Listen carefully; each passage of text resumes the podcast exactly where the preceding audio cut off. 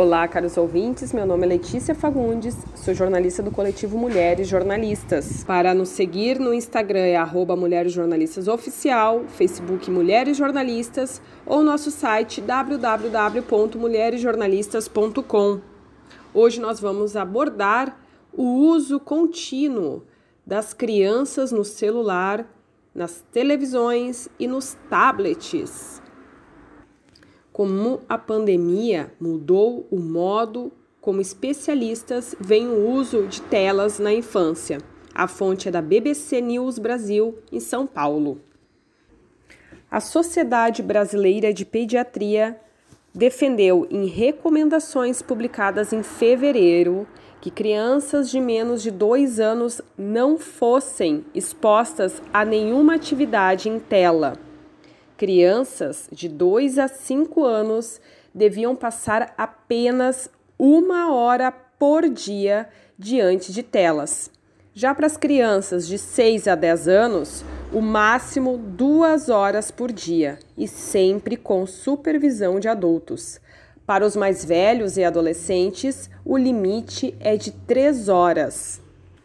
E todo esse estudo, né, pessoal, o motivo que levou é que sentar diante de telas muitas vezes equivale a consumir conteúdo passivamente, perdendo oportunidades valiosas, principalmente para as crianças menores, de praticar outras habilidades importantes e mais enriquecedoras, vindas da interação presencial, do contato com a natureza e com os objetos físicos.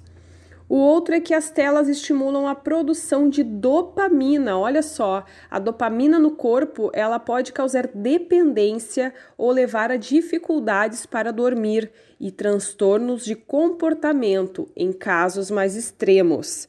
Além disso, o uso das telas em geral favorece o sedentarismo em vez de estimular as crianças a brincarem com coisas concretas e a se movimentarem. Mas nesse momento de pandemia, como dar conta disso tudo e sem a escola? A Sociedade Brasileira de Pediatria atualizou as suas recomendações em maio, reconhecendo a importância das telas neste momento mas pedindo que pais e cuidadores se, se esforcem para preservar o tempo das crianças para a saúde, mantendo horários de sono e de refeições, para o relacionamento afetivo e familiar que vai além dos eletrônicos, com cuidados redobrados com a segurança e a privacidade online e um tempo. Para os menores de dois anos, o guia defende que as telas devem servir apenas para uso afetivo. Por exemplo, o contato com parentes. A Unicef, que é o órgão da Organização das Nações Unidas, ONU, para a infância, publicou em abril um artigo sobre como repensar o tempo de tela em tempos de Covid-19, levantando a questão: como as crianças e famílias podem aproveitar ao máximo a crescente dependência das telas, que estão ajudando a manter um senso de normalidade durante a quarentena, e ao mesmo tempo encontrar um equilíbrio com outras atividades importantes. Com isso, a conclusão é de que se deve dar atenção menos à contagem de tempo e mais ao que as crianças fazem online com quais conteúdos se deparam e que redes de apoio têm fora das telas. Eis algumas dicas sugeridas por especialistas. A tela é útil se ajuda a manter contato com as pessoas. É a primeira. Durante os tempos extraordinários, com um alto grau de incerteza e irregularidade, é vital para as crianças brincar e se comunicar com amigos, diz a Unicef se isso está sendo feito por videogames, videochamadas ou redes sociais, de modo a oferecer uma conexão humana. Aí tem valor. A segunda dica é o conteúdo mais calmo, mais positivo.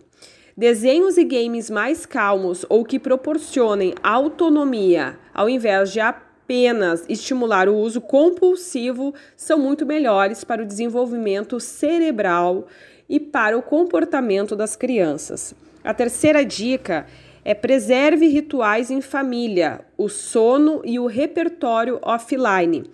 São as atividades em família, quaisquer que sejam, desde brincar juntos, assistir filmes, cozinhar e conversar, que vão ajudar as crianças a ter resiliência nesse momento. Muitas crianças ficam irritadas na ausência dos eletrônicos porque estão com pouco repertório de brincadeiras offline. Elas precisam de um estímulo inicial para ter ideias de como sair do círculo vicioso do uso constante da tela e brincar no mundo real. É aquela empurradinha, né? Brincar com aquelas brincadeiras da época dos pais, quem sabe? Os pais aí darem um incentivo. Olha, na minha época eu brincava disso, né?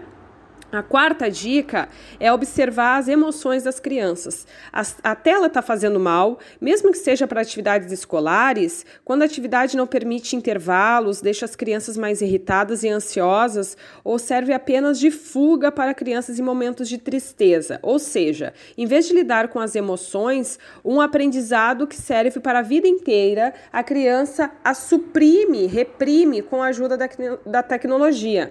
Ou seja, aí a tecnologia não está ajudando em nada, só está reprimindo emoções.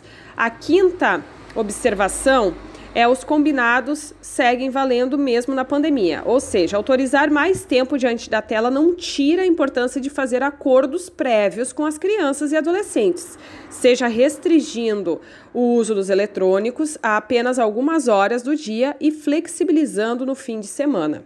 Sexta dica é, use as telas para atividades físicas, olha que bacana, especialmente para as crianças confinadas em apartamentos ou locais pequenos. Jogos ou vídeos online que estimulem exercícios são benéficos, diz esse artigo da Unicef.